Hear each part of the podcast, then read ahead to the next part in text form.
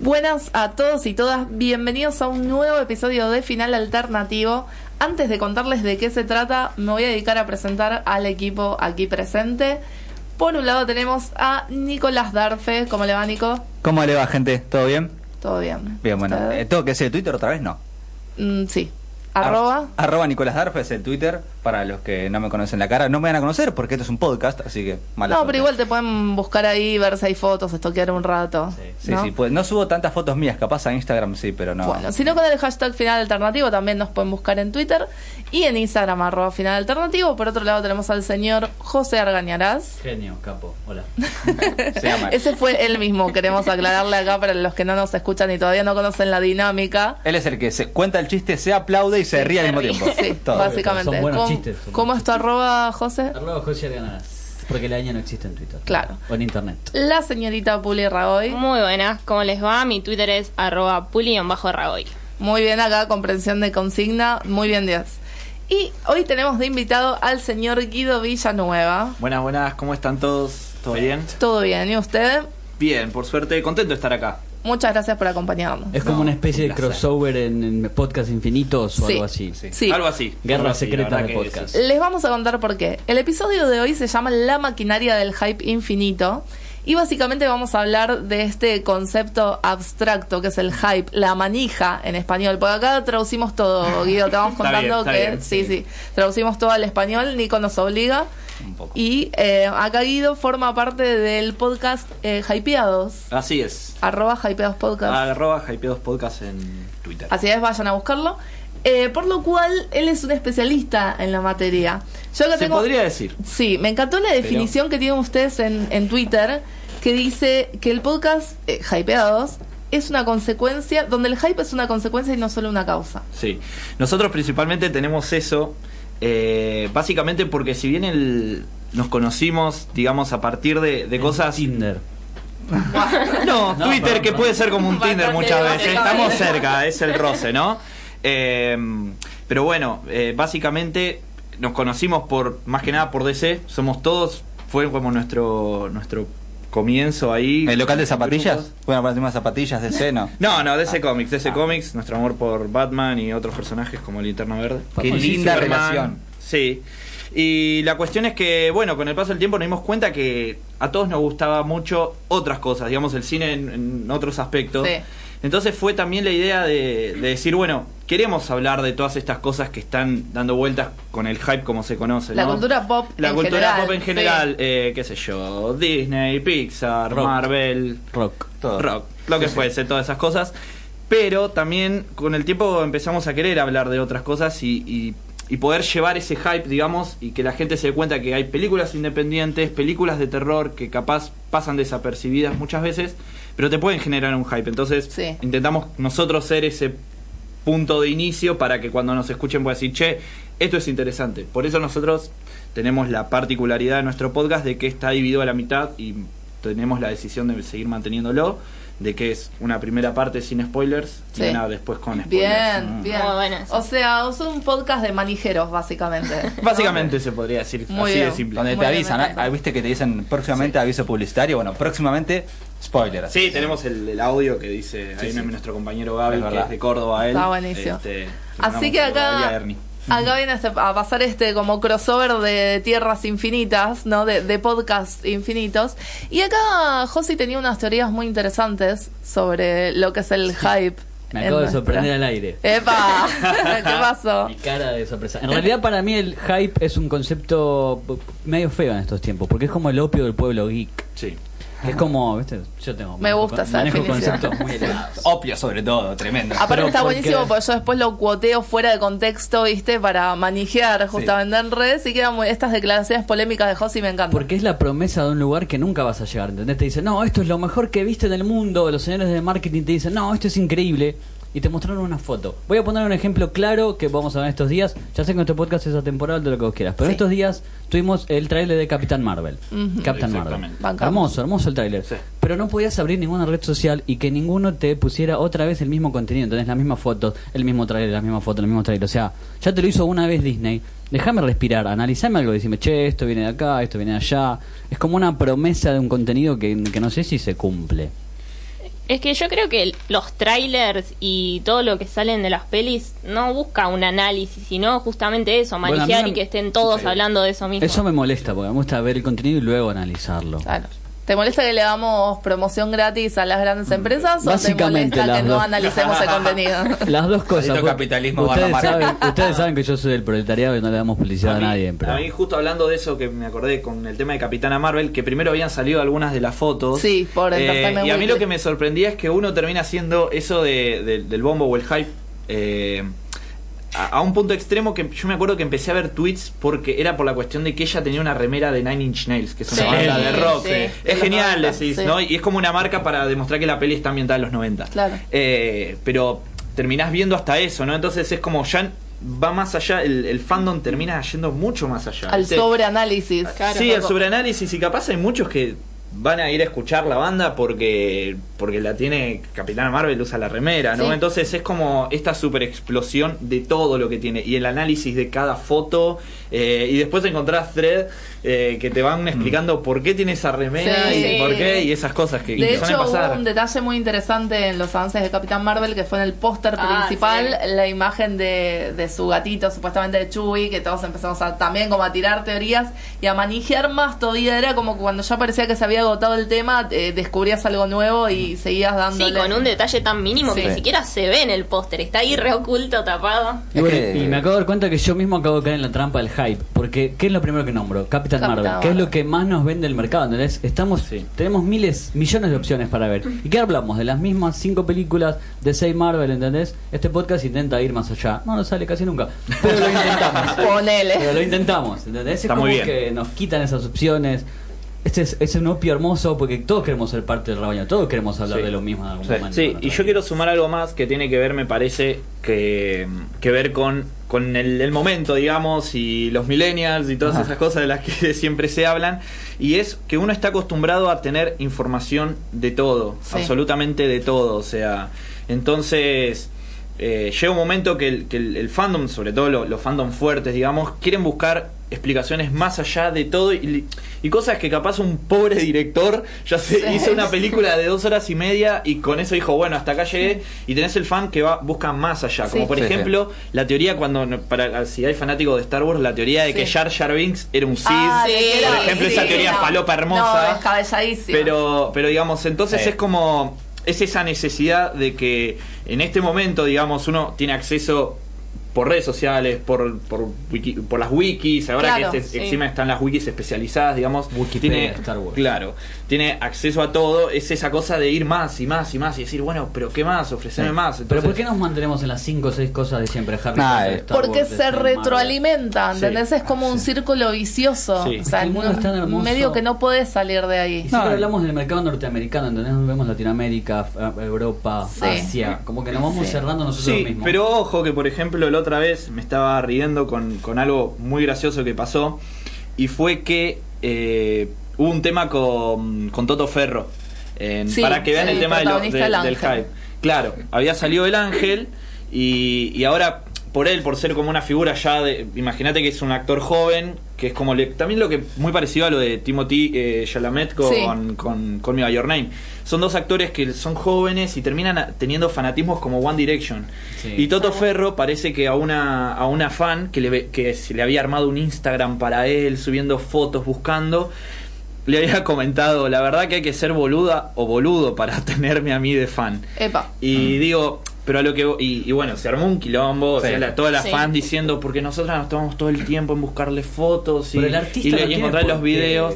No, No, no, pero a lo no. que voy es que digo que fíjate que, o sea, es como que está esta explosión, digamos. Capaz no se hizo tan, re- no, no hubo tanta repercusión, pero yo creo que hay fanatismos en, en- en todos los tipos de cine. Ah, Bueno, justamente vamos a ponerle el foco en los fans ahora, porque Nico tiene unas cuantas cosas para decirnos al respecto. Sí, yo voy a meter un poco en la teoría de lo que es la cultura pop, los fanáticos y, y un poco más. Me parece que igual agregando acá lo que decía Guido, eh, el artista hay un contrato tácito, ¿no? Donde dice que artista barra mil, lo que quieras, sea cantante, actriz, lo que seas, donde cuando pasás a, bueno, en la sociología se llama esfera de privacidad, ¿no?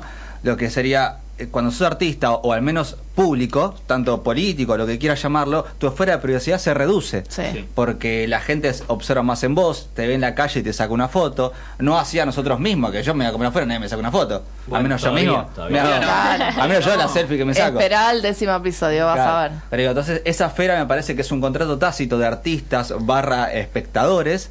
Entonces, eh, quieras o no, van a tener que, que llegar a eso. Digo, el, el ejemplo más grande para mí del mundo es Maradona. No puede, Maradona no puede caminar en casi ninguna parte del mundo. No Yo que en nombré este yo, no yo.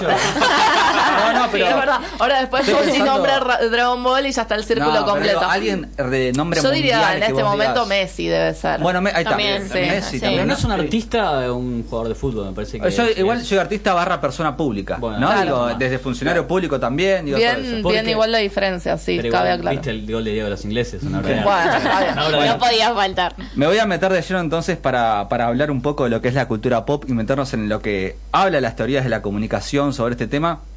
Y lo que primero quise traer fue eh, el primer autor, si se quiere, estudioso sobre la teoría, un sociólogo que es eh, Descartes, no sé si lo ubican, pero es un sociólogo muy conocido, al menos en lo que es carteras. de, al menos Descartes lo que es es un sociólogo que a- se eh, abocó mucho a lo que es la comunicación de medios masivos. Sí.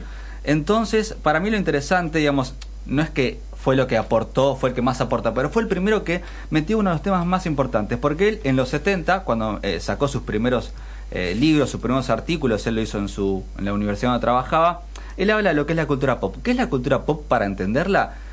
es eh, lo que dice él es que es un momento, no es la cultura oficial, sino que es la cultura popular. Pone como ejemplo algo muy interesante, no tiene que ver ver. con este hype, pero va, con el hype sí, pero con otras cosas, que es por ejemplo las cárceles, ¿no? El idioma el idioma no, el lenguaje carcelario entre. Eh, los que están adentro, por así decirlo, que hablaban con, con otras palabras para que justamente los presos hablen con otros presos en otras palabras para que los guardias no los entiendan. Una jerga, un argot. Es una, ahí está, es una jerga, entonces eso es la cultura pop, digamos, es algo popular no conocido por lo oficial. Claro. Dejan claro que la cultura pop es algo de momento, es algo que vos no vas a ver en un libro. Digo, hoy, seguramente con internet, con múltiple cantidad de archivos que puede haber, sí conoceremos la cultura pop del año 2010, por ejemplo. Pero imagínense, eh, hace muchos años, en 1800, la cultura pop no quedaba asentada en ningún lado, porque básicamente el dicho de la historia la escriben los que ganan, eh, es así, digamos. Y justamente los que ganan es, entre comillas, la historia oficial, si querés llamarlo los que ganan, ¿no? Es un término muy general, que muchos no estamos de acuerdo, pero pasa eso. Yo Y a- sí. Bueno, ponele a los que ganan, pero a Lo- nivel los que bélico. trascienden. Claro, Claro. a nivel bélico no sé si va a los que ganan o los que pierden. Bueno, igual hace pero- poco estaba viendo un ensayo sobre lo que vos estás diciendo ahora, esto de el lenguaje compartido, ¿no?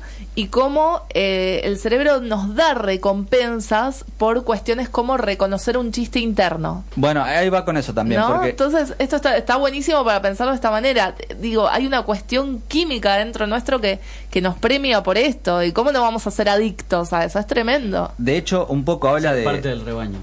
De hecho, un poco, bueno, habla de eso Es que tremendo. lo que es la cultura pop es solamente un círculo entre pocos, ¿no? Digo, Sí. si sumás a la población mundial, Ponele, los que sí. le guste Batman, por ejemplo, no, digamos, no es la mayor parte del mundo. Es, es un nicho, O sí. Es un- podría sí, decirse. yo creo que sí. Yo creo que sí. O sí. Pero bueno, es un círculo muy cerrado entre muchas comillas, donde se conocen, y él, para mí, el cambio paradigmático lo hace en el 70 cuando deja de hablar sobre masa, espectador, audiencia, y le cambia el nombre y le pone usuarios. ¿Qué significa usuarios y por qué ahí cambió el paradigma del espectador en cuanto a la comunicación, en cuanto al que consume tele, radio, película? Usuario significa un rol activo, Claro. alguien que directamente consume y la procesa. Porque ¿qué pasa? No es lo mismo que, por ejemplo, una persona de 25 años que nunca vio una película de superhéroes vea Infinity War a que alguien de 25 años que desde los 5 se cría con superhéroes de dibujitos y películas a que la vea. Nuestro proceso interno es otro. Totalmente. Por lo tanto, es un usuario que le pasan diferentes cosas, no es que esta película le hace lo mismo a todos. Entonces, como que hace una diferenciación y me parece que para mí uno de los ya por, por primer- principio de los 2000 aparece Jenkins. Uf, Blessed. Sí. Yo estudio comunicación, así que es alguien que veo. Para los que nos encanta las teorías de las ciencias, la parte científica de la comunicación, Jenkins es alguien que aportó muchísimo en cuanto a la cultura pop. Pati, Sí. No, ojalá. Al- Algo muy interesante de Jenkins que es el que trae el concepto de convergencia. Bueno, eh, eso es lo que también habla un poco de la convergencia también empresarial y lo que va a la cultura pop. Pero Jenkins me parece que, si bien él llegó hasta los 2000, hoy está vigente, ¿no? Pero digo, lo- los estudios más fuertes lo hizo a principios de los 2000, donde todavía no se metió tanto, en la- no, no hablo de Twitter, Instagram y esas cosas, pero algo interesante que, que es este académico de la comunicación que planteó sobre los fans. Lo que primero él empezó, de hecho hay un libro que él directamente habla de los fans. Y dice, ¿qué son los fans? Lo primero que dice que, para mí retoma un poco lo de, Cartier, y dice, claro, es un espectador activo el fans. El, el fanático, la fanática es alguien que ese producto no solamente lo recibe, sino que lo integra y lo forma parte de su vida. Y ahí lo podemos ver siempre, porque el que es fanático de Batman te usa remeras de Batman, el de los Simpsons hace chiste de los Simpsons entre la gente. Entonces ya el fanático no es alguien que le gusta el producto, sino que es una forma de vida. Claro, ahí es cuando se generan los, los grupos, digamos, lo- el- la cuestión de, de construirse como dentro o de integrarse a un grupo, pertenencia. un grupo sí. de pertenencia. Sí, igual cual. me encanta porque acaba de pasar acá entre ustedes en vivo, así dieron como el ejemplo práctico, esto Sí. parece ensayado, el nombre a Jenkins, sí, sí, capo Jenkins, en sí, más o menos. Entonces es buenísimo porque salvando las distancias, ¿no? Con la, con la cultura pop, pero ese, ese conocimiento compartido que de repente dice, sí, hablamos el mismo idioma, nos ¿Ves? entendemos. Entonces, como antes decía de Cartier, que es un grupo pequeño, Jenkins lo que dice, claro, es un grupo pequeño, pero muy activo. De hecho, Sí. eh, Jenkins en- hay un artículo que habla sobre eh, Star Trek y está buenísimo porque esto fue en los 60. Él analiza una cultura muy under, que era el fanático de Star Trek en los 60, en los Estados Unidos. Para, sigue siendo under. Es que sí y no, porque lo que tiene Star Trek, que no sé si justo eso debe estar en, en su libro, me imagino, es que ellos eh, llegaron, tienen hasta jerarquías de fanatismo. Sí, sí, O sí, sea, sí. ellos vos podés ser trekker o trekkie. Y por ejemplo, Claro, trekker claro. es el que es fanático de la serie, pero trekkie es el que vive con las prácticas de la cultura que están dentro de la serie. Si no me equivoco, el no, Trek es no como si medio despectivo, ¿no? No, no, pero son ambos. De hecho, la película Sí, Trek sí. te lo explica Te- bien. te las orejas te crecen como un No, volcán, bueno, ¿no? pero, pero es esto lo que No, decía antes que de... los otros días estaba en, Recoleta y en, en un Starbucks. ¿Se pueden decir marcas? Sí. Ah, ¿O no? Sí, Sí, sí. mientras no sea la gran N roja. sí. Claro. ok. Sí, bueno, eh, estaba y de repente vi una mesa grande, enorme, 6 de la tarde un domingo, todos vestidos del uniforme y estaban jugando trivia de Star Trek. Para eso es hermoso. yo Es hermoso, sí, sí. eh, realmente estaban todos con el uniforme, Sí. estaban los que usaban el uniforme amarillo al estilo Kirk y después los rojos, los de la generación de... Exactamente. Bueno, también pasa mucho en la Comic Con, que vas y te sentís como que perteneces Bueno, ahí, que esos lugares están buenísimos. Sí, de, de hecho habla un poco de todas esas cosas porque con lo que dice con Star Trek, que para, que para él marcó como el paradigma, el cambio directamente de, de lo que es una generación de espectador, o mejor dicho, usuario activo y pasivo, es que en los 60 en Estados Unidos, piense que era algo under, hoy en día por redes vos te comunicás con un montón de fanáticos de un producto, una, de una película. fíjense en los 60, Estados Unidos, se dice que él había estudiado que entre los fanáticos se comunicaban por carta y hacían sus propias convenciones. Y mejor todavía, Star Trek era un negocio muy grande. Había revistas que publicaban las historias de los fanáticos y fanáticas. El fanfiction. Claro, y ahí nació como la fanfiction y encima entre paréntesis, entre comillas, oficial, porque salía Claro, una revista claro. Bueno, conocida nacional. el, el- el universo expandido de Star Wars previo al corte de Disney es exactamente lo mismo. Es mucho fue, Fue que ganas ese sulfuro cuando decís Disney. Sí. Eh, hay- o sea, lo- el tema es que te pasaba esto, de que no tenías un control, o sea, pero también era interesante esto, ¿no? O Sí. sea, digo, pensarlo como que había miles de historias y, y que llegó, llegó al borde de no tener control. Ahora con Disney me parece que está buenísimo por otro lado porque sí tenés un orden lineal y vos sabés que vas a tener una continuidad, pero por otro lado vos perdés un montón de cosas que eran lo creo que es lo que le, le- le- le dolió al verdadero fan, digamos, de, de Sí. Star Wars y yo lo entiendo. Pero a mí o sea, esa, esa disquisición entre verdadero y falso fan a mí me parece que es irrelevante. ¿no? Yo no puedo decir que es más fan uno que otro porque le echó más. No, no, no, no, para nada, para nada. Yo, Por eso, no, no, igual no, estoy, no es nada contra tuyo, digo, pero No, no, me ya. parece como, como esa diferencia. No, el- es como el metal y el falso metal, ¿entendés?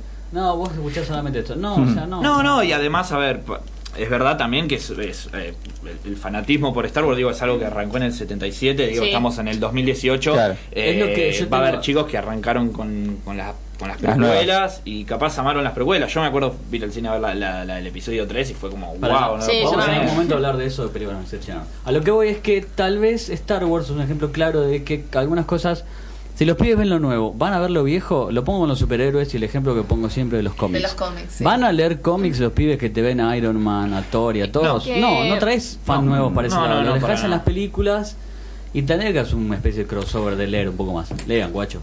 Es que siento que justamente el hype funciona así, es como descartás lo anterior y tenés que estar en lo último, en lo Sí. más nuevo, en lo más inmediato. Igual hay un concepto que se llama en el estudio de las comunicaciones, se llama transmedia, Sí. que significa que cuando vos algo plasmado en una plataforma también te lleva a otra. Creo que el cómic eh, o las películas de Marvel, ya que están En hablando... un mundo ideal, pero no pasa. No, no, no, pero digamos, existe Por- esto de que existe esto de que vos capaz ves la película de Iron Man y decís, uy, ¿quién es este personaje? Y quieras o no, la respuesta está en el cómic. ¿Sabes qué? O sea, yo ¿podés no, no? no tengo la verdad absoluta de nada, como, sobre Yo todo en estos temas sociales, Acá en pero, este podcast yo sí. pero también es verdad que depende, eh, por ejemplo, el tema Marvel.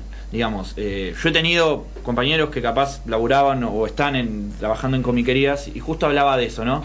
Pero no es lo mismo tener eh, el universo, el, cine- el universo cinematográfico de Marvel, que vos sabés que tenés películas cada una cada tres son tres por año creo no Sí, aproximadamente Sí, más o menos. y sin embargo Deadpool fue una fue algo de Fox que salió de la nada y sin embargo esa gente sí iba a, a buscar cómics de Deadpool eh, Deadpool con Spider-Man pero ¿por qué me parece? que es porque vos con, con Marvel hiciste un universo totalmente cerrado para pensado para, para consumirse en el cine Sí. que Bueno.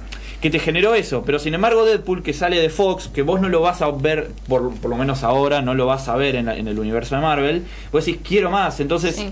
es depende cómo se construye también, Encima, me parece, los ¿no? cómics de Deadpool son horribles. Yo no toco ni con un palo. Oh, a mí me No, bueno, salió de Rod Liefeld, o sea, digamos, Ya. es como ya eso. Igual, pregunto, ¿qué tiene de malo quedarse en un formato? Si te interesa, por ejemplo, te Para interesa nada. el cine, Nada. Marvel, Para mí nada. No, lo estoy pensando. y no te gustan los cómics, ¿qué No, tiene está de bien. malo? No, para mí Es nada. que, de hecho, Está cuando se habla de perfecto. transmedia, hay muchos autores que hay una pelea muy disputa muy grande de autores entre lo que es adaptación, si es transmedia o no. La adaptación es justamente una adaptación, o sea, es esta historia reversionada lo mejor Claro. posible para un libro, para un cómic, para el cine. No Ah, es una Es transposición. imposible. No, de hecho, hay muchos autores de cómic cuando hacen entrevistas dicen, bueno, hay escenas que no se pueden hacer en un cómic. Por ejemplo, alguien pensando en un en un, en un cuarto, ¿no? Una habitación. obvio. En el cine puede estar una hora pensando y recordando otras cosas. Acá no, digamos. Sí, no tenés Es que sí, música, no son, otro- claro, son formatos distintos y cada uno tiene sus cosas específicas que funcionan bien en su formato y en otro no. Yo porque no quiero que el cómic muera, pero bueno. No, morirá no, nunca. No, no va a morir No, el cómic. No importa, pero no importa. Yo No, no, que no va a morir.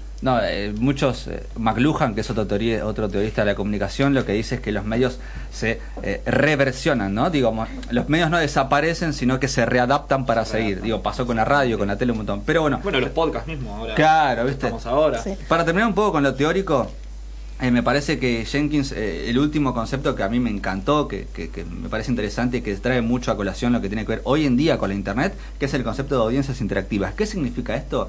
Significa cuando muchos fans se, se encuentran, ¿no? Y entre ellos van aportando datos para que, digamos, el fan conozca más todavía, ¿viste? Porque capaz uno no sabe todo, pero se lo aporta a otro fan también y así van conociendo todo. Y esto, ¿sabes que A mí me hace acordar mucho, a, por ejemplo, en sus comienzos una página de internet que en paz descansa, aunque sigue viva, que es eh, Taringa. Eh, no sé si recuerdan, pero pasaba lo siguiente: un fanático de- o una fanática de Caballero del Zodíaco dice, Che, soy fanático, la subo cinco capítulos que encontré. Y viene otro y dice, Che, yo con- encontré estos cinco, che, yo encontré diez. Y así era como una comunidad de fans Claro. eh, que subía todos los capítulos y se generaba en ese post la serie entera. ¿Ves? Ese, me parece que ese es el concepto liso y llano de audiencia interactiva. Audiencias donde es un grupo de fans, como decía, desertó en un momento pequeño, entre comillas, y me parece que Jenkins lo puede meter a la internet diciendo esto, bueno, son muchos que aportan contenido y se terminan ayudando entre ellos y entre ellas. Entonces, ni hablar cuando él, eh, en último concepto de Internet, habla sobre eh, romper las barreras geográficas. Y eso, el Internet es lo que hace, ¿no? El Internet rompe las barreras geográficas, dice Jenkins. Y es real, porque cuando a nosotros nos pasa, donde geográficamente podemos ir a la Comic Con acá de Argentina, si estamos, ¿no? Geográficamente. No más Comic Con, se llama todavía Comic Con. Eh, No pero ¿qué- sabemos todavía No qué va a sabemos todavía. pero ¿qué pasa cuando se da una Comic Con en San Diego, digamos? No podemos ir. Pero Internet rompió esa barrera y nosotros Sí. estamos en Twitter con el hashtag eh, San Diego Comic Con y podemos ver el último tráiler, quién está como invitado, qué es lo que dicen, eh, los cosplayers, todo. Sí, O vivos sea, también. Viste en el vivo, rompe todo, Sí. el internet rompió todo y hace que el, el fan llegue a la otra parte del mundo. sí. De hecho, a mí me pasó algo loquísimo. Me pasó de estar en New York Comic Con y que mis amigos desde acá supieran más que yo sobre lo que estaba pasando en la convención. ¿Viste? Porque al estar ahí en el momento, no estás pendiente de todo, no estás saltando de Es todo. que- Estás en un lugar o estás en otro. De hecho, no sé, ponele, querías ver el panel de Sons of Anarchy, te perdías el panel de Daredevil. Entonces pasa eso un poco de que tenés que estar en un solo Bueno, lugar físicamente. bien, y también tu cabeza, digo, se está concentrada en ese momento en disfrutar de la experiencia. En cambio, vos estás acá con internet y estás en, todas Bueno, a la vez. De hecho, el programa de filosofía de Juan, de Juan eh, Pa- Pablo Feynman Sí. eh, se llama Filosofía aquí y ahora. Y él explica en, en el primer episodio que es porque estamos aquí y ahora, no estamos en otro lugar. Si queremos estar en otro lugar, hay otras plataformas para hacerlo, hay otros momentos. Me parece que pasa mucho eso en Internet. Vos estabas en un salón, capaz en específica, Sí. recor- re- recorriendo algo, o en un panel. Y claro, en realidad se estaban dando cinco paneles más con otros eventos. E Internet hace que vos no estés en el aquí y ahora. Hace que estés en todo ese círculo. Eh, y me parece que ahí es donde se cierra el concepto de los fans, ¿no? Me parece que entre Jenkins y el Certó terminan eh, acertando en lo siguiente, ¿no? Son un grupo de, de personas que ya directamente se apropia de ese producto, de esa película, serie, cómic, videojuego, y ya es una forma de vida. Ya es una forma de creo vida. que es más él usaba el concepto de cultura colectiva. Cultura, para hablar de eso. También habla de cultura colectiva porque aparte de ser colectiva, como dice antes, es un colectivo de gente pequeño, entre comillas. Exactamente. Pero quise traer también, a pesar de todo, traje como tres ejemplos que me parece que, que tienen que ver con el hype y para mí rompieron las barreras de todo. A ver, a ver. Son A tres, me parece, nivel de marketing. El primero es el que hace para mí, más chiquitito, Disney con los trailers. Vieron que mete trailers falsos Disney directamente. Eh, no sé si lo vieron que en Infinity War, en Star Wars, Sí. eh, en Ant-Man, Sí. eran trailers donde directamente eran partes de películas Sí. que no, Sí. o sea, Hay que no. Y para los que no saben, eh, Disney tiene una división que es para trailer. O sea, esa división solamente se maneja con eso. Entonces tiene un billete, ¿no? sí, sí. Bueno, pero hay, hay también productoras audiovisuales que son solamente de trailer. Hola, O sea, Suicide Squad. Bueno, también eso. Sí, Sí, los- la vez pasada hablábamos de eso. Los redirigimos de, caso, de paso al capítulo especial de DC Comics, que modestia aparte estuvo muy bueno. Muy bueno. Y después, el segundo ejemplo que para mí me parece interesante, todo tiene que ver con Argentina, porque obviamente estamos a casi todos. The X-Files. No sé si se acuerdan cuando volvió, pusieron un platillo volador en la calle, en Palermo, no sé si lo vieron. Sí. Excelente. Eh, y después fue una grúa de The X-Files, decía abajo, ¿viste? Como propiedad de X-Files, por así decirlo, secreta, y se lo llevaba, me parece también una gran. eh, Gran movida publicitaria. Sí, publicitaria. El hype para el fanático de X-Files, dice, o sea, imaginaos, pasas por ahí, un platillo volador y un camión de The X-Files llevándoselo. ¿Cómo Pero es se interconecta también con la nostalgia, porque X-Files es una serie de 90 Sí, Sí. pero para mí fue más allá del marketing de decir, bueno, subo un póster, subo un tráiler, Sí. subo imágenes del set. Pero ahí tiene razón cuando eh, ¿por qué hacen ese tipo de publicidad? Porque es para gente que no está No está acostumbrada las a, este- no está en las redes o no está tanto No está como tanto. otros Como como la otros. generación actual. Y por última, para mí la que explotó todo, que me pareció genial, que tuvo mucha mucha argentinidad de una serie de Estados Unidos que es House of Cards. No sé si se acuerdan que eh, en el Congreso... ¿Hablamos todavía de House of Cards? De la nunca serie. lo nombramos Basta. todavía. No. Pero no sé si se acuerdan que hace unos años en el Congreso pusieron un, po- un puesto de choripán donde regalaban chori Ah, que decía sí. Underwood 2016 Es verdad. Para las Claire- elecciones. Claire Underwood. Decía Underwood Claro. 2016, no nos importa quién. Eh, entonces, y regalaban chori. O sea, Sí. una publicidad tan grande donde decís, esto es súper argentino. Pero eso es no me hijo de jodan. marketing, man. Igual no sé Bueno, si- pero eso es también sobre el No sé hype. si es malo, no, sé si es malo o bueno el hype todavía. Pero no vamos a saber nunca. El hype es como, no sé, ya lo debatimos y lo vamos a estar debatiendo en todo el podcast. Sí, pero- igual eso es algo que siempre decimos en nuestros podcasts, que es que no, no estamos acá para traer respuestas, sino al No. contrario, para aportar más al debate. O Sí. sea, de acá se van a ir con más preguntas que otra cosa. Y también los queremos invitar, como siempre, a en Twitter, usar el hashtag final alternativo y participar un poco en responder todas estas preguntas. Eh, Josi, vos nos ibas a hablar de otro medio. Sí, voy a traer un tópico que no hablamos Sí. todavía a través de todos estos episodios, que es videojuegos, que también es parte fundamental de la cultura pop. Ya sé que ustedes no son gamers, pero son una, ya a esta altura son la minoría. Vénganse a la cultura colectiva gamer, chicos. Pero Vénganse. conocemos, ya. Voy a hablar de tres ejemplos clásicos para. Vamos a empezar con el juego del año de 2019, ¿es este? 2018. Do- 18. 2018. Spider-Man, que tiene todo el hype. Spider-Man para PS4 es un juego de mundo abierto donde jugás como el arácnido Peter Parker Sí. y recorres la ciudad, que Sobre es básicamente es Increíble. increíblemente Sí. retratada la ciudad. Y es un juego que viene muy, muy inflado, muy hypeado, pero cumple las expectativas. Ah, y eso sí. también está bueno con el hype, que decís, uy, te lo venden, esto es buenísimo. Y está a la altura de las Está a la expectativas. altura, ¿entendés? Es increíble. Eso cuando pasa, cada tanto es increíble. Pensaba en Deadpool también, que a mí me la revendieron, que es lo mejor del mundo. La vi y dije, carajo, tienes razón. ah, casi. Sí, sí, pero, pero después, por, por ejemplo, pienso en anime como Evangelion, que te dice, no, esto es mejor de lo que vos pensaste que era lo que hayas visto. Y lo ves y decís, pucha, sí, es verdad. Es mucho mejor de lo que te pueden explicar. Pero voy a hablar de tres juegos. ¿No te gustó Evangelion? No, me encanta el manga, pero no el anime. Es uno de esos casos en que el anime fue posterior, eh, perdón, el manga fue posterior al anime, pero me gustó mucho más y Terminó el manga, que nunca sé si terminó, supe si terminó o no. eh, me parece que no. Me parece que quedó ahí indefinidamente Yo colgado. todavía estoy en Robotech. estoy. Pero bueno, igual, ojo, pues yo más tarde voy a hablar de esto, pero no me gusta que te den todas las respuestas tampoco masticadas. Y Mm. Sí, bueno, Evangelion obvio. es, bueno, una historia que abre muchísimas preguntas. Está bueno que cada uno saque su propia conclusión. Voy a empezar con un juego clásico, entre comillas, que A es ver. Duke Nukem. Es un juego de FPS, tercera, primera persona, vos ves que con el arma vas disparando gente. Es uno de esos juegos clásicos de guerra noventoso que Duke Nukem era un personaje, piénsenlo, tipo Johnny Bravo, pero al palo, o sea, mal, mal, pero, pero masculinidad, pero tóxica, mal, que nos divertía en los 90, chicos, admitámoslo. ¿Y de qué se trata el juego? ¿Que es un juego de tiros y Tiraba, digo y tiraba, mataba gente y tenía chicas y era bastante estúpido. Y el punto es que estuvo 15 años en desarrollo el juego. Epa. Ah, tremendo. Y y que hubo cambio de consolas, piensen que van cambiando de consolas, pensemos que estaba la Nintendo, Super Nintendo, va cambiando, va mejorando la tecnología y van cambiando las máquinas. Sí. Y cuando llegó el juego, en, para que lo tengo anotado, en 2011 era más de lo mismo y como que esa, al hype lo mató totalmente porque ya había cambiado el mundo, ya esa cosa masculina tóxica de Duke Nukem que era el macho que tenía cinco chicas y pe- peleaba y todo, ya no se usaba más y no existe más. ¿Vos decís que ahí fue una cuestión de timing o que, es- o sea, si En hubiera salido con- en otro momento le hubiera ido bien? Con los videojuegos es difícil hablar de timing porque cambian las mecánicas del juego, cambian Sí. las cinemáticas, es difícil hablar de timing, pero si el juego en sí es mediocre, mm, no tiene solución. Claro. Así que era básicamente más de lo mismo, ya habíamos jugado Halo, había 1000 FPS, de hecho seguimos jugando 1000 FPS, ya un poco ya me molesta.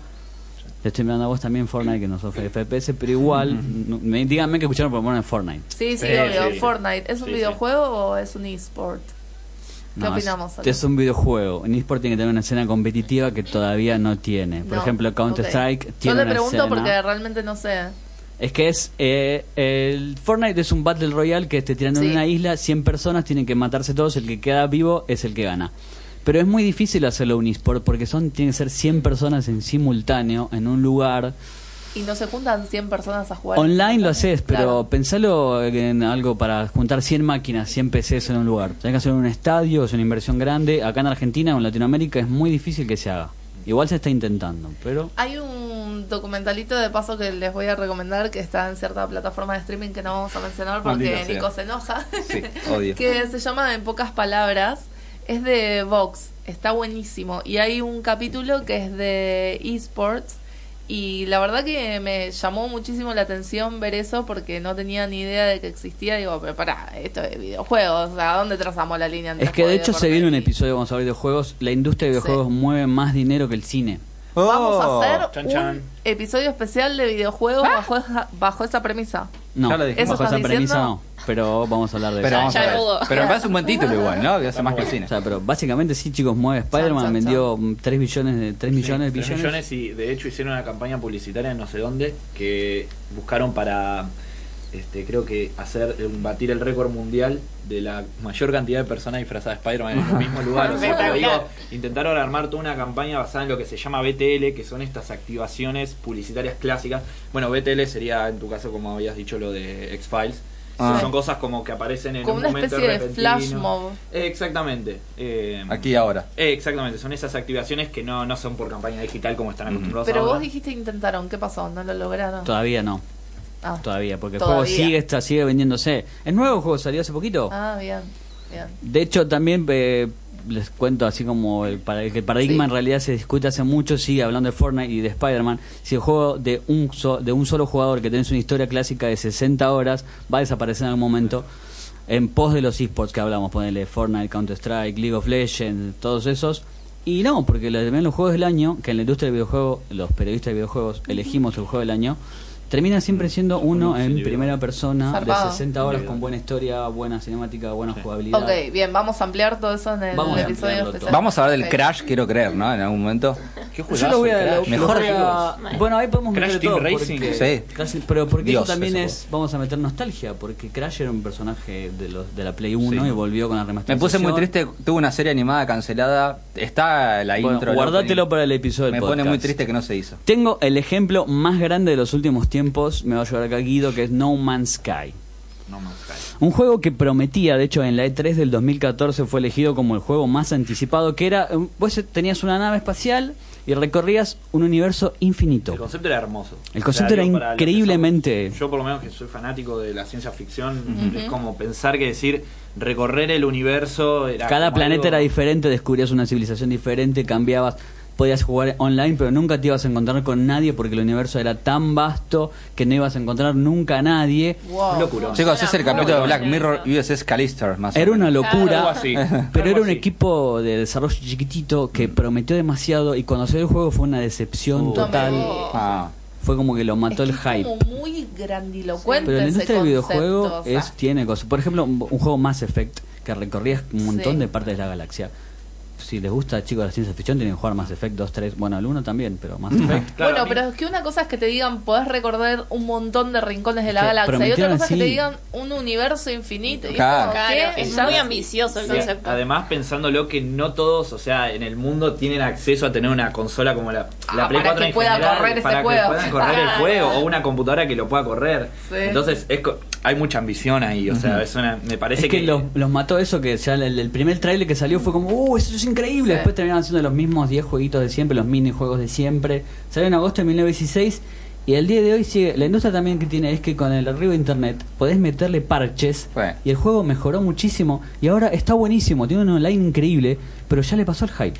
Totalmente. Ya Claro. está, no vendió lo que tenía que haber vendido para recuperar la inversión y ahí muere. Y vos decís que no hay una posibilidad de relanzamiento o Es alguna es- otra estrategia que la levante. Es que el fandom gamer también es muy Sí. cruel. Es Epa. muy fanático y muy cruel.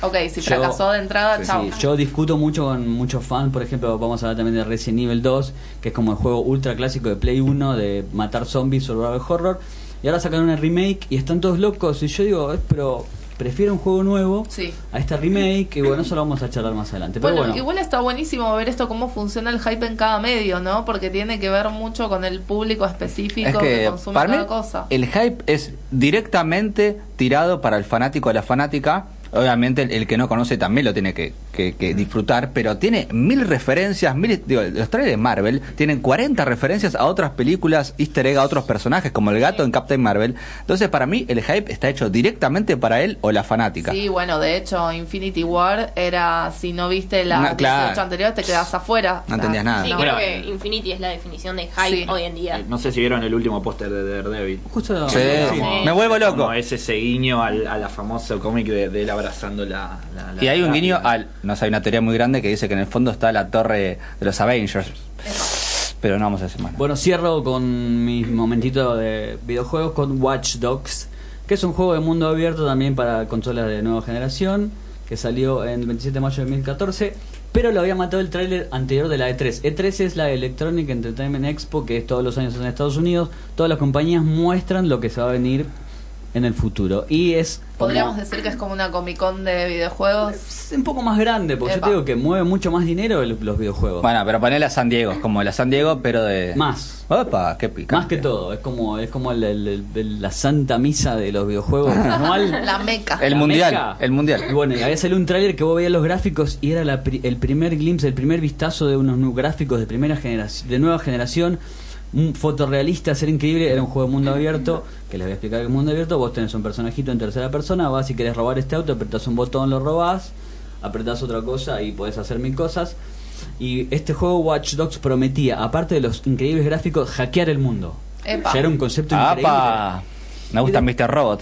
Y después cuando salió nos decepcionamos todos porque era otro juego de mundo abierto igual a todos los GTA, los clones de GTA. GTA conocen. Sí, Sí. sí, sí. Sí, obvio. Bueno, por favor. Obvio. Era un mismo clon de lo mismo y hackear era apretar un botón y se perdió. El 2 mejoró muchísimo, pero otro juego que también perdió muchísimo en la transacción al hype. Y después, no, que voy a terminar ahí porque con 3 no se alcanza. Sí. Para darles un vistazo a los games, que vamos a meter más games. Uh, uh, uh. Bien. Qué adelanto, bien. ¿eh? Sí, sí, eh, muy bueno el, Escena el del próximo que capítulo. tiró José. Pero recuerden, No Man's Sky, lo mató el hype, Watch Dogs y Duke Nukem Forever. A mí lo que me interesó mucho fue eso de que cómo cada público es funciona distinto con respecto al- a la manija. Bueno, lo pensaba también en la música, yo lo pensaba en el A metal, ver. que lo hablaba con, que lo hablaba con Guido en la previa. Metallica, saca el álbum negro, vende millones, y Sí. los fanáticos del metal dicen, uy, se vendieron, se ablandaron. Sí. Y no, estaba buenísimo. Y el hype mata al siguiente disco, que es Load y Reload, que eran buenos discos. Pero el fan dice, no, esto es medio country, horrible, y no vendió nada. Y Metallica sigue siendo millonario, después metió con Napster y todo. Pero también ese concepto de la música que haces un disco increíble y el siguiente tiene Sí. que ser mejor. Pienso en Thriller de Michael Jackson, que vendió también millones y millones. Y el siguiente era bueno, pero la- las críticas dijeron, ay, pero no está Bueno, tan pasa bueno". también con Yo amo Linkin Park y Bo- sus, pri- eh, sus primeros dos discos. A bancar acá, la- claro, sus primeros dos discos eran el new metal que salía en ese momento y después se fueron más para el rock alternativo y los fans lo mataron. De hecho, el disco fue un fracaso rotundo y pasa mucho eso. Ves que el hype se extiende a todo. Pero no es como medio snob esto de uy, se vendieron. Mm. Sí, es recontra, ¿no? Sí, totalmente. lo desprecio, pero lo que yo quiero es eso, que mi artista, que yo tengo un contrato que voy a comprar su arte, que, que se haga millonario y que viva de eso y que me dé más arte siempre. Y Ah. lo pensaba también cuando hablabas en el rock de acá de Argentina, cuando empezó a futbolizarse el rock, Mm. que concluyó todo en Cromañón, que era que el, el público era más presente con sus banderas y sus cánticos y sus bengalas, más fuerte que lo que te daba el artista arriba del escenario. Y no, el artista es el artista y por algo está arriba del escenario y el público es público. Es una disquisición que por suerte se perdió, lamentablemente, trágicamente, pero en este país, porque en este país tiene que pasar algo horrible para que avancemos un poco. Pero igual tampoco sé si avanzamos tanto. Pero voy que esa, ese concepto del fanatismo por el fanatismo pasa con el fútbol, que somos hinchas de nuestra hinchada, Racing, por ejemplo Racing, tiene la mejor hinchada del mundo. Ganó un campeonato, papá. Ah, es discutible, viejo. Yo soy independiente, así que. Y yo soy de gimnasia, mejor ni hablar. No puedo hablar de fútbol. Bueno, nos re fuimos por las ramas. Pero Igual se no sé cómo llegamos al deporte. Yo voy que se extiende a todas sí. las ramas. Sí, tal cual. tal Sí. cual. Sí, eh, de hecho el fanatismo, la única crítica que tiene... Bueno, hay una crítica muy fuerte que siempre se hace el fanatismo de toda la vida, religión, política, lo que sea, Sí. es que es cerrado. Y me parece que hay, a ver, hay que entender algo, que el fanático o la fanática de una película, de una serie, de una banda de música, es una obra de arte lo que estás viendo. Y el arte, ¿cómo, cómo catalogás vos el arte? claro. Entonces, cuando decís cambió, eh, mejoró, empeoró, el anterior era mejor, es porque el arte, lo que el arte mueve son sensaciones. Entonces digo, capaz a vos esa película o esa, ese tema te generó una sensación que el próximo no te generó. Pero no es que no te gustó, sino que, entonces, claro, uno desde el inconsciente dice, ah, me gustó más lo anterior. Pero es porque te generó otra cosa, es- es, otro sentimiento. Entonces, por eso me parece que la crítica hacia algo artístico, como es una película, un arte, va de la mano de los sentimientos, de lo sensorial. Entonces, Totalmente. entonces como que eh, me, creo que va por esa rama siempre. Bueno, no sé si es malo o bueno, sino que me hizo sentir mejor, tal película me gustó más y me, me apasionó más, y la segunda me pareció peor, pero en realidad es, a ver, a, a nivel cuántico, cualitativo, vos viste las dos. O sea, Claro. punto. Igual también, todo extremo es malo Sí. Y, yo creo que está eso de- de- del fanático. Hoy en día con las redes sociales, ¿cuántos actores que protagonizan, eh, no sé, algún papel, como la de Star Wars, no me sale el nombre del personaje. Rose, que tuvo que cerrar el Instagram Ah. porque Sí, todos los fans... Sí. Claro, ¿entendés? Entonces yo creo que el fanatismo o Mm. el gusto está bueno hasta que llega a un extremo. Ya el extremo Sí. de cualquier cosa, de cualquier fanatismo es horrible. Bueno, eh, a mí me pasó algo muy particular y no, no quiero ir muy de tema para Vos que actuaste en Star Wars y te mataron, ya lo sabemos. ¿Cómo? Cuando actuaste en Star Wars te, te Sí, mataron. me sí. tuve que Cerraste ir, Twitter. chicos, tuve que cerrar Twitter un montón de tiempo, me tuve que pedir que me recorten, viste, tuve que hablar con Ron Howard. Me imagino que te solo. cambiaron la cara, todo. Todo, todo el, C- el CGI como usaron con Leia. Con Leia. Algo así. No, que sí, por ejemplo, con esto de, de Capitana Marvel, pienso de esto del fandom, esto de, más allá de que esté bien o mal y que cada uno tenga su postura de ir directamente como, sale el trailer de Capitana Marvel y es un palo contra DC, ¿viste? Mm, y eso sí. también se llevó de vuelta, y digo, ¿Qué necesidad? O sea, hablemos y festejemos el- la película, pero eso de ir de vuelta, uh, cómo, qué mal te veo, de ese es como, chico, Sí, incluso se está poco. comparando con Wonder Woman, una película que ni siquiera Nah. salió, que viste un minuto del tráiler, es Pero, horrible. sí, sí, sí. De hecho, o sea, qué sé yo. Eh, podría podría ser Sí, tema sí. aparte y no, no me quiero desviar mucho porque de- del, del versus de ese Marvel pod- podemos Nah, sí, ya hemos, hemos dicho muchas cosas. Tratamos de no hacer versus, porque No. los queremos a los dos. Yo No, queremos como a los dos, por eso claro. digo, pero digo, como hablar de, de la Sí, temática sí, sí, sí. es como... podemos Otra cosa, sí, ahora, otro Sí. podcast. De hecho, activamente evitamos el, el episodio Marvel vs. DC y le, le estamos dando. Hagan el del a cómic Marvel vs DC y Eh. después amalgaman. Pero me va a to- tocar todo el laburo a mí, man, no quiero. Videojuegos, cómic, Sí, todo sí, no se todo. No puede. quiero todo se puede. tanto. Bueno, pero acá tenemos a nuestra especialista en cine, Puli. Nos trae polémicas. Así es. Sí. ah, qué polémico. bastante. Me gustan las polémicas. Hashtag No, yo traigo Intrusos. el hype, o mejor dicho, la falta del hype en películas que hoy en día todos amamos. Creo que las pelis que están en mi lista estarán en el top de favoritos de varios cinéfilos. Capaz menos el de José porque es anti, anti, Anti todo. todo. No, yo soy a favor de lo bueno. ¿Cuál es tu película favorita? Si Eh, tenés no, alguna? no tengo. Ah, Fight. Club, pero lo estoy pensando Está todavía. bien, está bien. Está bien, está bien Está, y creo que está dentro de las que uno puede decir película favorita. Tal cual. Bueno, pero son películas que amamos, que vemos con mucha manija, incluso vamos a ver sus remakes, secuelas de alguna de las que tengo acá en la lista, pero que en su momento fueron un fracaso rotundo, tanto en la taquilla, los críticos e incluso en la recepción de los espectadores. Así que bueno. Bañeros, 5. Dios, ¿No? qué horror. No fue un éxito, perdón. ¿eh? Hoy no la mira como un éxito, perdón. Mala mía. No. O- hoy ¿Habrá, habrá fandom? Digo, Da, no que hay fandom de todo. ¿Habrá un fandom Para las primeras gustan. Malísimo. Conozco gente Bañeros. que fue a ver la película. Ojalá que no, perdón. No, No para reírse ni para nada, fue a ver la película. Es como los, lo fans de, los fans de Room. Digo, van para Ah. hacer ese Claro. consumo irónico hermoso. Bueno, que termina siendo, sí. Hagamos uno anti-consumo irónico. Sí. Bueno, dale. Bueno, la primera peli. A ver, les voy a tirar una pista a ver si la sacan a ahí. ver, a ver, uy, me muero por saber cuáles son es- las películas de esa lista. chicos. Claro, Es muy fácil, chicos. Sí. ¿Quién? ¿La película? La... ¿Cómo? eh, está dirigida por uno de los mejores directores de la ciencia ficción. Ah, Spielberg. J.J. Abrams. No, ninguno de Ridley Scott. Eh, James. ya sé cuál sí. es. Ya sé cuál vas a decir. Y está Villeneuve. protagonizada por un actor que hizo muchísimos papeles, pero que se destacan por dos de los personajes más icónicos de la historia del cine. Sí. Estoy hablando de Blade Runner, Vamos. Fue la peli que pensé, o sea, la estaba pensando. Me decís que no vendió nada. No, No, no, le fue re mal. Nada. Le fue muy, muy Eh, mal. Hizo 33 millones de dólares, que parece un montón, pero hay que tener en cuenta que la película costó 26 millones. Ah, claro. O sea, no juntó nada. Los productores se habrán quedado pelados. Pero Y- ¿vas a hablar de todo eso que hubo Director Cuts y todo eso, el quilombo ese o no? ¿O todavía no? No, porque va por otro lado, sino porque la película estéticamente eh, hermosa, el guion innovó un montón para la época. De hecho, nos preparó esta película para, no sé, Matrix, inteligencia artificial. Fue, Le debemos todo a Philip Dick. Fue, sí, totalmente. Sí. Fue un antes y después en el género de ciencia ficción.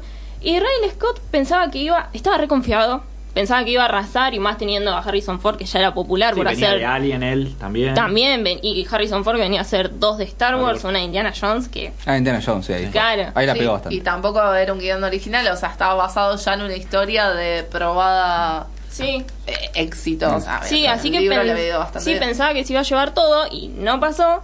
Y tuvo la culpa de alguien, un director ahí. Oh, sí, ¿quién tuvo la culpa? Chiquito, chiquito, quizás lo conocen, Steven Spielberg se llama. ¿Qué? Sí, Siempre se ¿Qué mete, ¿no? hizo? Sí, sí. Se mete todas el tipo. Esteban Sí. Casey. Con una película muy chiquita que creo que nadie conoce, que es E.T., Ah, que se acaparó a todos los espectadores. sí. Y Spielberg no solo arruinó la taquilla de Blade Runner, sino que arruinó... Picantísima esa. Picantísimo esa declaración Las dos es, es duro porque las dos me gustan mucho. Nada, igual a mí también le llamamos Spielberg. Eh, arruinó también una película clásica del género de terror de John Carpenter, La Cosa. Mm. Ustedes se estrenó el mismo día. Pará, es Ah, claro. ¿Se, se imaginan la cartelera? Tipo, tenés Blade Runner, E.T. y La Cosa. Espectacular. No, mal. Cuando haga la máquina del tiempo, voy, ya sé dónde. Ahí está, ahí está. La sigue pensando, José. Sí, y nada, bueno, arruinó un clásico, le fue muy mal y Carpenter estaba muy enojado con Spielberg y dijo que, sí, lo que dijo fue que era lógico que si ponían dos películas de extraterrestres, la gente iba a elegir a ver el adorable como era T y no tanto a la- este parásito medio raro que tenía la cosa. Sí. No sé si tiene que ver tanto con eso como con el marketing detrás de. O sea, Claro. justamente ya estamos hablando de hype y todo eso. O sea, Spielberg prácticamente inventó el blockbuster. No sé si intencionalmente, Sí. pero le salió. Él con George Lucas, y de hecho Sí. lo que yo me- lo que venía pensando también era eh, cómo era la ciencia ficción en ese momento y por qué una película como Blade Runner que tiene unos planteos filosóficos Sí. espectaculares y totalmente adelantados a la época, al, al borde que Blade Runner 2049 sigue manteniendo los Tal mismos cual. conceptos que y, y- y es actual. Y te iba a decir, sin ir más lejos, no le fue tan bien tampoco. No le fue a tan bien, no le fue muy 2049. bien. Eh, y me parece que tenía que ver con lo que uno esperaba, ¿no? Cuando iba a ver una película de ciencia ficción, más como con estos blockbusters de su momento, como fue ET, como era Star Wars, que iban a buscar esa aventura espacial. Y de repente el concepto era muy parecido. Tenías a Harrison Ford haciendo de un de un policía que tenía que perseguir androides. El tema es cuando vos ves la película, hay unos diálogos, la película se vaya, se basa mucho en diálogos y vos Sí. terminás diciendo entonces es como también, es bueno, y, y ahí fue el, el punto de partida de, de los fanáticos, Sí, digamos. Sí, aparte hay que tener en cuenta que Blade Runner era una película muy difícil de explicar y de vender también. Y más si competías con Spielberg, que... O sea, hasta el día de hoy la sigue rompiendo, pero en ese momento era muy presente su nombre. Era Spielberg y sabías que es sinónimo de calidad. Y bueno, tengo otra peli que va a sorprender también que esté Para, acá. danos pistas, danos pistas. Mm. Mm, eh, difícil. sí, no, porque es muy fácil. Oh. Que Ah. yo creo que te va a sorprender que esté acá. A y es Fight Club, el club de No. la pelea. Justo. ¿Te gustó que la nombraste? Sí. No digan el Justo. final. Está todo guionado esto en realidad. Sí. Vamos a blanquear. ¡Oh, wow! ¡Oh, Dios! Shocking. La peli juntó 101 millón de dólares, de que a comparación de las pelis que dije anteriormente es un montón. Incluso creo que si juntás Blade Runner y la cosa no llega ni a ser lo que juntó. Pero indexado por inflación. Pero Fox esperaba muchísimo más de esta película, eh, porque tenía a dos de los protagonistas que, que la gente más quería ver en ese momento, que Brad eran Pitt en su pico Brad, de... Brad. Sí, claro. Belleza Brad Pitt ahí. Ah, Ahí siempre, no, no me Sí. Claro, ¿cuándo estuvo Claro. feo? No, pero ese era el pico. chico. Incluso en el, el en, pico. en el cameo de Deadpool salió bien, o sea, que tuvo No, un me segundo. Deadpool. No, te pelees, un cameo tiene nada más, de un segundo de hecho. ¿Y saben quién no ayudó a la película tampoco?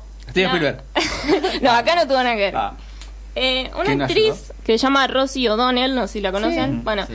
que tenía ¿Qué un programa en ese momento que miraba, claro, miraba muchísima gente y contó que fue la función de prensa de Fight Club, o sea, antes de que salga el estreno mundialmente, y que la película no la dejó dormir, se quedó como maquinando del final y al otro día fue a trabajar al programa y le dijo a su público que la película era muy mala, No. que sí, No. que a ella no le gustaba que la película lo dejen pensando, entonces yo pregunto, ¿para qué vas al cine si el cine no te genera algo? Y bueno, pero es medio el yankee promedio, ¿viste? Sí, Como que sí, la, sí. la película sea escapismo, ¿no? a Trump. Claro.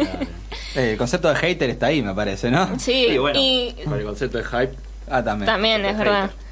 Así que eh, no solo les spoileó el final a- al aire, No. o sea, No. y para lo que vimos la película, saben que spoilear Fight Club No, es, sí, es una locura, es una no guachada. podés, sí. Pecado. No lo hagan. Invitó a la gente a boicotear el estreno de No. Fight Club Me y a decir que no vayan a ver la película. Esto, esto es real. No, y en el DVD de Fight Club hay como una especie de material extra que se llama La Lista Negra y está Brad Pitt y Edward Norton haciéndole un especial básicamente de odio por lo que le A hizo. Que, sí, sí, que fue cualquier cosa. La odiamos. Necesito, ver eso. yo. No lo sí, puedo quiero ver creer. ese, ese programita, ¿no? En vivo. Sí, ya. sí. Eh, creo que lo levantaron de todos lados porque ella hizo una demanda, no sé, hubo un lío detrás de eso porque todos los fans de Brad Pitt Claro. le saltaron al cuello, Claro. básicamente. Aparte, ¿cómo puedes decir eso? Una película que ni siquiera se estrenó. Está contando Nah. el final, o sea, más allá de Brad Pitt, está contando el final. Sí, sí. Aparte, mandar a boicotear una película. Todo esto, Qui- o Quiero sea, pensar que nunca más la dejaron entrar a una privada Claro. de prensa. Mal. No, mal, mal. no iba a creer nadie. Y otra peli que tengo es, creo que la más nombrada cuando se preguntan cuál es la mejor película del cine, la historia del cine, creo que esta es la respuesta más común. Uh, no, qué fuerte, ¿en serio? Sí, que es El Ciudadano Kane de Ah, Orson Welles. sí. Citizen Kane. Sí, pe- peliculón, espectacular. Película que innovó en muchísimas cosas. Sí, sí, sí. Eh, que la verdad que fue un fracaso. De todas las películas que nombré, esta fue la película que más fracasó. Creo que es de las películas más fracasadas que conocemos hoy en día. Y Sí, es- en la historia. y es- Y es Sí, de las más... eh. Claro, Todos te dicen la mejor película de la historia de Citizen es Kane. esa. No. Sí, es- se pelea esa y Casablanca siempre. Ujú. Para mí me gusta más Citizen Kane. Sí, a mí también. Porque Sí, no tengo, ahora voy a usar el- no tengo que pensar tanto. Lo voy a usar en la vida. Aparte es como doble, porque quedas como re intelectual del cine. No, pero más allá es un película. Sí, sí, No, sí. no, no. Pero digamos, es, eh, cada cine o cualquier materia ¿Será audiovisual. uno de los dicen, primeros Sí. plot twists de la historia del Sí, cine? sí, debe ser sí, primero. Creo que seguro. Eso fue lo que más choqueó, cho- choqueó, ahí está. En el momento es el tema del guion. Es, ya al principio era algo Sí, que nunca sí. se vio en el Y cine. al final. Claro, También. porque sí, no nos olvidemos esto, de que estamos hablando de la audiencia norteamericana. Sí. O sea, de dónde y aparte, repercutió. 1941. Ujú. Así que esta peli eh, se iba a distribuir en 500 salas más o menos, pero eh, la, que- la empresa que se encargaba de proyectar estas películas eh, se lo negó porque, No entendió el final.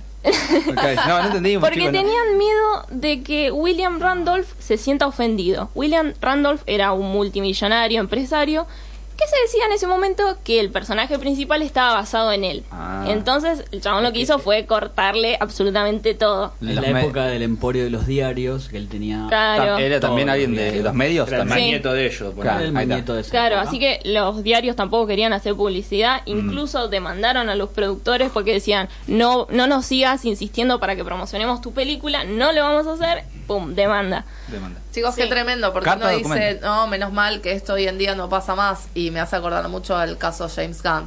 O sea, me pone bastante mal porque es como que... Pero viste, no avanzamos nada. siguen teniendo poderes las compañías. Yo me acuerdo de la película eh, de McDonald's, no sé si la vieron. que que la son- de Michael Keaton. No, no, no, No. Es una película de un tipo que El va. cantante de cumbia McDonald's. No, no, ojalá. Estaría buenísimo. McDonald's. Bueno, eh, una película así cortita que es un tipo que va por un mes entero a McDonald's a mm, eh, desayunar. Super almorzar. Ah, Super Size. Ahí está. sí. Fue una- pero estaba en cines y yo me acuerdo que s- salió en todos los diarios que McDonald's había puesto plata a cines de acá, eh, cine con marca eh, y otro con juguetitos de ese nombre se entiende que había puesto plata para que recorten funciones o las pongan en horarios eh, de, de mierda para Claro, la que la gente no puede acceder. Claro, sí. y o sea, ahí me parece que claramente demuestra que el poder lo siguen teniendo las compañías grandes, incluso en el cine que Oliver Inventaron el hype, malditas. Claro, realmente. igual. Che, me gustó mucho esto de... Sí. Me quedé mal con lo de Rocío Y- Donnell. pero después... eh, Voy a el- poner hashtag. Hate you. No, el ciudadano remontó mucho cuando vendieron los derechos de la película a la tele y la gente lo veía más de morbo para ver si era verdad que si era el empresario, ¿no? Como pasa hoy en día. Claro, Sí. prensa, Sí. todo, toda prensa es... Y la, sí. la pegó bastante al punto de que la productora dijo, bueno, vamos a reestrenar la película ahora y la reestrenaron y fue un éxito y, bueno, hoy en día es la- una de las películas clásicas que, Sí. ven, que vemos en todos lados. Mm. Y que fue el, como... Gracias a esta película se empezaron a hacer un montón de cambios de guion que antes no se hacían, un montón de movimientos de cámara que no se hacían, Eso. se aportó muchísimo de lo técnico. Sí. ¿Y tenías una más, Mixo? ¿O no? Tengo una más. A ver, dale. Ay, qué, nervios, qué nervios, qué nervios. Esto no me lo esperaba. Bueno, lo que pasa es que es cine para adultos, no sé si decirla. Claro, ¿viste? Algo de garganta, pero no sé qué. Si quiere la digo, hoy es un éxito tremendo, ¿eh? No, tengo una peli que es Sueño de Fuga, que clásico, no sé si la No, conocen. no No, me- la conocen, ¿nunca ¿En vieron? inglés? Ah, de Shawshank Redemption, Ahí sí, está, basada en un... Yo pensé que la que estaba Sí. Pelé y escapaba de la cárcel con Stallone. No sé, No, ¿no que es está esa, basada en Sueño de fuga? un, en un libro de. De Stephen Stephen King. King, sí. que pobre tiene mucha mala suerte con sus adaptaciones. Y la única, de- Nah. una de las pocas que tuvo éxito, la odia, así que que se resplandor. Sí. Sí. Sí. Pero ¿por qué era otra cosa? Sí, pero nunca tiene Hasta éxito. It. Que ahora se bañan todos en billetes con el Sí, argentino. bueno. Y le gustó. Y le gustó. Le gustó, sí. Claro. le gustó. Sí. Claro. Bueno, esta peli, si bien no la arruinó Spielberg, la arruinó Tom Hanks. No. Epa. Porque fue justo sobre el estreno de Forrest Gump, Uh. que la, la rompió, película hermosa, Tom Hanks es excelente lo Sí. que hace, sí. Sí. Y ¿saben cuánto juntó esta peli? 3 millones de dólares nada ¿Qué? más. ¿Qué? Nada. Voy a o decir sea, que nunca vi nada. Shawshank Redemption. O sea, debe haber ido a, a pérdida. Sí, es que fue a pérdida. De hecho, es- sí, la productora que hizo otra película tuvo que cerrar porque no, no tuvo las Oh, ganancias. Qué tremendo. Ah, bueno, te vamos a dejar de tarea. Mirá cómo nos Sí, la terminaste. casa. La- Llorando al aire ahora. Mal, por eso no la quería decir. eh. Toda la, muy buena la de Mika. Voy a mirar Citizen Kane de vuelta. Fight Club por ocho- ves 80 también. Yo les voy a dejar, antes de, de despedirnos, como para pensar esto del hype en las series, ¿no? Pues ya hablamos de videojuegos, hablamos de público en general, películas, cómics. Y en cuanto a las series, ¿no? Esta- estas, estas creaciones con las que convivimos durante casi 10 años, en el caso de, de series de larga trayectoria, como por ejemplo nos pasó con Lost. Uf. Polémica. Qué polémica. polémica. O como nos pasó con How I Met Your Mother, cómo conocí a tu madre. Lo que pienso con respecto a estos finales es que, o sea, son casos donde se manejó muchísimo, muchísimo, o sea, los planteaba preguntas, preguntas, preguntas, preguntas, nunca una respuesta. Ese y era como, problema. bueno, se iba creando un monstruo cada vez más grande de eh, hacia dónde apuntamos, o sea, apuntamos a resolver estas preguntas o... ¿O no? O no. O no. Perdón, eh, de hecho creo que hay que rescatarle algo a Lost y es Sí. que para mí es la primera serie que generó hype. O Sí, sea, a nivel sí. eh, era la primera que era todo ir- llegar y fue también Ni justo la aparición de, de- de Lost en la época donde aparece como fuerte el internet en el sentido de Sí. ya está Sí. disponible el Sí, episodio Y, y- y creo que hace poco hablando, no sé si me habían dicho que era fue de los primeros, por ejemplo, acá en Argentina, que la gente lo iba a ver sin subtítulos antes, por ejemplo. Tremendo. Que era como esta cuestión de como después pasó con The Walking Dead, por ejemplo. Pero digo, Sí. fue para mí en ese sentido fue una de las pioneras en generar el hype de. Sí. ¿Viste lo que pasó en Sí. Lost? Es la madre En de el las primer series. momento, sí, en ese sí. sentido creo que es la y la madre de- del hype en series para Sí, mí sí, yo sí. se lo doy a Lost. Sí, ni que hablar, ca- cambió la forma de consumo de series que teníamos hasta ese momento, aparte de esto previo al streaming, Sí. entonces Sí. eh, digamos que no era de muy fácil acceso, por más que tuvieras internet, que tampoco era tan común No. en ese Claro. momento. Entonces, Sí, todos la vimos en DVD, chicos. con- Sí. Sí. Confesemos. Yo la, la vi en. Lo digo, Canal 13. Yo también. ¿Te acuerdas ah, que la mira, pasó? No, yo ahí. perdidos. Perdido, sí. Perdidos. Yo era cebado y compraba los DVDs. AXN también la pasaba, me parece. Sí. Sí. Sí, Exen. Pero para mí, yo lo de Lost no lo siento tanto, o sea, sé que el final es muy polémico. No, no es polémico, es malísimo. Bueno, está bien. Polémico, no seas tan es un extremista. tapón mágico, la puta madre. Bueno, que que tiene muchas interpretaciones porque ya dijimos que el arte es subjetivo. obvio, obvio. Bueno, pero eh, lo que me gusta, yo traje acá un pequeño fragmentillo para leerles de una guía que había salido en su momento de los porque te perdías. Ah, ¿no? sí, ¿Qué muy pasaba? bien, Bueno, había una guía. sí. Y Para que no te dice- perdió, Ana. Sí. Un que, eh, que en este momento la serie se estaba emitiendo y dice una de las críticas más comunes contra el fenómeno Lost apunta a la decepción futura, justamente. Ay, sí. Y dice, y esa crítica esconde al diablo mismo, porque en la idea de que respecto del sentido de la experiencia, em, perdón, de que un final malo anula retroactivamente el valor de todo el enganche, anida una concepción respecto justamente del sentido de la experiencia para el cual el presente no tiene valor, sino como plataforma hacia el mañana. Y eso es tremendo, o sea, si pensamos en la serie, en la experiencia como el... ¿Vieron esta frase de el viaje es el destino? Bueno, para mí Claro, Lost no. es eso. Eh, lo que disfrutamos, yo disfruté muchísimo la serie, eh, como dijo acá el amigo Guido, cambió la forma de consumo de la serie. Fue una experiencia totalmente distinta a cualquier cosa que estábamos acostumbrados hasta el momento. Y Y, yo valoro muchísimo eso. Bueno, Que suena experiencia Eh, religiosa ya, en, Bueno, en sí. iglesias, ¿o no? pero pero me parece que no era tan tan importante el final que bueno obviamente se manejó muchísimo todos queríamos respuestas y no Mm. me parece que no era lo importante en este caso como esto que dijimos más temprano igual aparte de- con Lost ya se venía a venir, o sea, no había Sí. forma de cerrar explicando No. todo lo que pasaba. Tal Es- cual.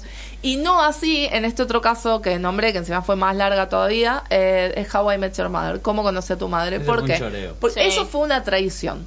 Eso para mí fue una traición. El punto es que no sé, eh, es que hay como una especie de cariño y amor, te encariñas con una serie y decís, no me puede traicionar esto. Sí. Con los me pasó eso digo, ¿por qué estoy mirando esto? Bueno, pero, pero la disfrutaste. Sí, Eh, a ver, ¿cómo sí. conocí a tu madre? También, obviamente, la disfrutamos Sí. muchísimo. Pero yo pienso que ahí está la trampa del título. O sea, no me estás contando cómo... con- No, no, No. no Pero no a- solo del título, sino del género, porque Sí. te fumas años, años que es una serie de comedia, que te reís, que te reís, y el, y el final, el último capítulo te cambian Dramón. de género, te Dramón. cambian de guion. Es un culebrón Es como que casi. no va, no va, para mí no Yo va. No, es tremendo. Sí, rompe el registro, rompe todo. Sí. Bueno, pero hoy en día, recordemos, cuando analizamos las series, ya las series dejaron de ser de un solo género comedia. Ya la comedia tiene drama, el dra- eh, la comedia tiene a veces un poco de terror. Claro, pero Sí. eso te lo van mechando entre los Claro. capítulos. How te lo ponen Claro. en el último Sí, capítulo, sí, sí, además, que después no de cuántas creer. ¿Podemos temporadas. qué pasó en Sí. No, no podemos. No. No, No, muy no. spoilero. Pero igual, eh, los invitamos a debatir para los que vieron el final de la serie.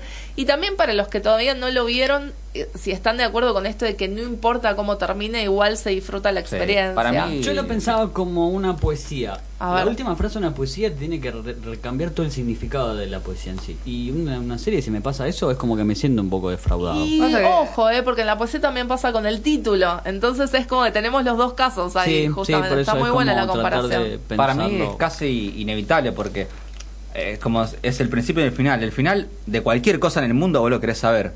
Después me parece que para una serie creo que eh, lo principal desde mi punto de vista, como alguien que le encanta las series, como también a ustedes, es disfrutar ese proceso. Eh, de hecho, si, si no, un montón de veces te desilusionas con los finales. Porque el final es uno solo Sí. y los capítulos son un montón. Entonces, A menos que tengas un final alternativo. Muy bien. Muy bien. Se cierra. Bueno, hashtag final alternativo para debatir todas estas cuestiones Pará, en las pero redes. Pedimos Sí. preguntas por las A redes ver. y un tal José Algañarás mandó una. A ver, ¿qué Capo, dice capo que José? mandó. ¿Qué es lo que más lo hypea a futuro? Ya entremos, entremos en el mercado, digamos, ¿qué es lo que más nos hypea? Sí, pero Y- para mí va por los gustos también, ¿eh? Sí. Digamos, son gustos personales. A mí me hypea Dragon Ball, por ejemplo. no esperábamos otra cosa de Claro, usted, yo espero a diciembre o no sé cuándo llega acá, Sí. pero... Guido, ¿qué más pe- esperas más? ¿Una nueva Star Wars? Sí, podría ser, sí, episodio, episodio 9 es como lo que Mm. más me tiene como ansioso. Pero tengo que aceptar que a nivel así de, de cine también Avenger la segunda parte de Sí. Claro. Infinity Es como que esa es la madre de todo, ¿no? Esa es la madre, me parece que, que momentáneamente es eso. Y ahora sí, en, en lo más cercano, tengo muchas ganas de que le vaya bien y, y- y llevarme la sorpresa de que por primera vez espero encontrarme con un Halloween que, Sí. que realmente Mm. la rompa. Igual yo en esta te voy a acompañar y también un poco afirmar todo lo que venimos diciendo hasta el momento porque Capitana Marvel me Sí. hypea muchísimo y te- bueno, también la segunda parte de Wonder Woman. Porque justamente, o Sí. sea, con una primera parte tan arriba, eh, quiero ver qué van a hacer con Pero esto. nos faltó pensar el hype negativo también. Pensaba, por ejemplo, en Suicide Squad, que era horrible. Sí. O el Ghostbuster, la que estaba con todas chicas. Yo estaba reservado con ahí, esa eh. y me gustó mucho, pero el público no la acompañó. A mí me encantó. También tuvo una mala campaña, me parece, por el tema de que eran chicas. Sí, Fue- que hubo hablar. todo un tema por eso. Y digo, como le pasó al, al personaje este de Star Wars, al- eh, yo sé que la- la- las chicas de. Rose. Sí, y como le pasó a las de Ghostbuster también estuvieron muy mal. Y sin embargo, me parece que hicieron un- un- una gran adaptación para el- lo- los Sí. tiempos que Sí. corrían. Eh, me parece genial el papel que le hicieron hacer a. A, A Chris Hemsworth. Sí, mí, explotaron su que faceta de comediante. disfruté, o sea, Sí. me pareció una. Ese gran que está todo me- intrínsecamente unido, el hype, el fandom Sí, tóxico. le, le el fandom, hicieron la el gran, Savegate, la le hicieron la gran Rocío O'Donnell a Ghostbusters, si lo Sí, pensamos. ¿eh? Es que yo Muy creo buena. que el, el hype actual está, está ahí, ¿no? Es una mezcla de todo lo que se habló en este podcast, digamos. Por un lado, el, el- el rol mediático, digamos, desde las empresas.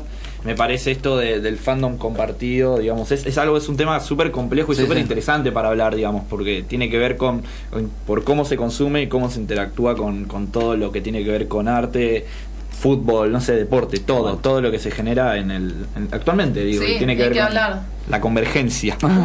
¿Vos con qué Yo estás tengo hypeada? tres cosas, A así ver. como las dos películas de Jake Gyllenhaal que se vienen ahora. Buah. Perdón. Sí, bueno, sí. Nico Dragon. Ball, yo con Jake, no claro, puedo. me encanta. Toy Story 4 Sí. Mm. y Halloween. ¿Cómo tengo que Toy Story Toy Story. 4 le tengo miedo. Me Yo acabo de enterar- manija, pero- son las Si voy a llevar de vuelta, no me la presento.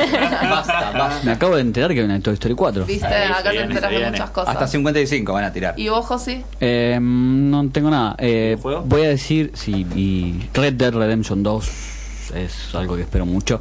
Es un juego de mundo abierto en el lejano oeste, la continuación del primer juego que es el mejor juego de Rockstar.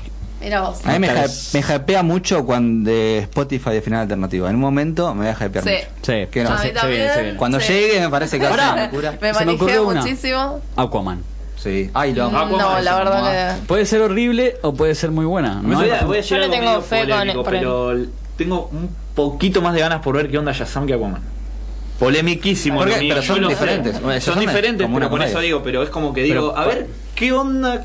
Para ver si se arregla esto de deseo o no. Claro, yo como le pongo fichas por James. Me parece un gran director. Sí. Aparte, como es un gran personaje. Desde, Fue pasa amigo de ella, James. En los No, Sí, el amigo Jaime. agarró esa, de- esa época, de, va, para que sea de cómics, eh, agarró la época de Peter David, que le, va por ese lado. El está- gordo que está casi muy bien, se el gordo capo. Te queremos mucho. Sí. ¿Saben qué me di cuenta, chicos? Nunca me presenté, o sea, dejé Ah, como toda la manija para, para el final, ¿viste? Excelente quién- hype. ¿Viste? Ah, pero el final hay que ver. ¿Nos Claro que para sí, no? para el final.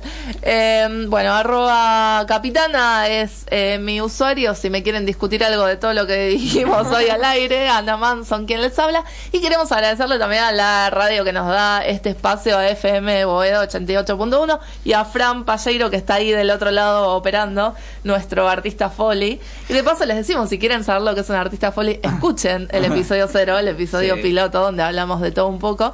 Y escuchen nuestros eh, episodios anteriores que próximamente estarán Y Hypeado disponibles. Podcast también. Sí, señor, también. Gracias por venir. Gran crossover. Gracias. Por favor, por favor, pueden escucharnos en Spotify, Hypeados, estamos ahí. Perfecto. Muchas gracias por acompañarnos y hasta la próxima.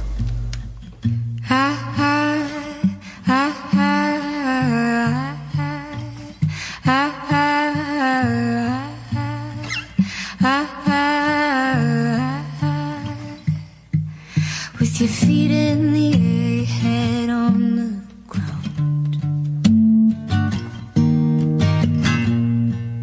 Try this trick and spin it, yeah. And your head will collapse cause there's nothing in it. And you ask yourself, where is my mind? Where is my mind? Where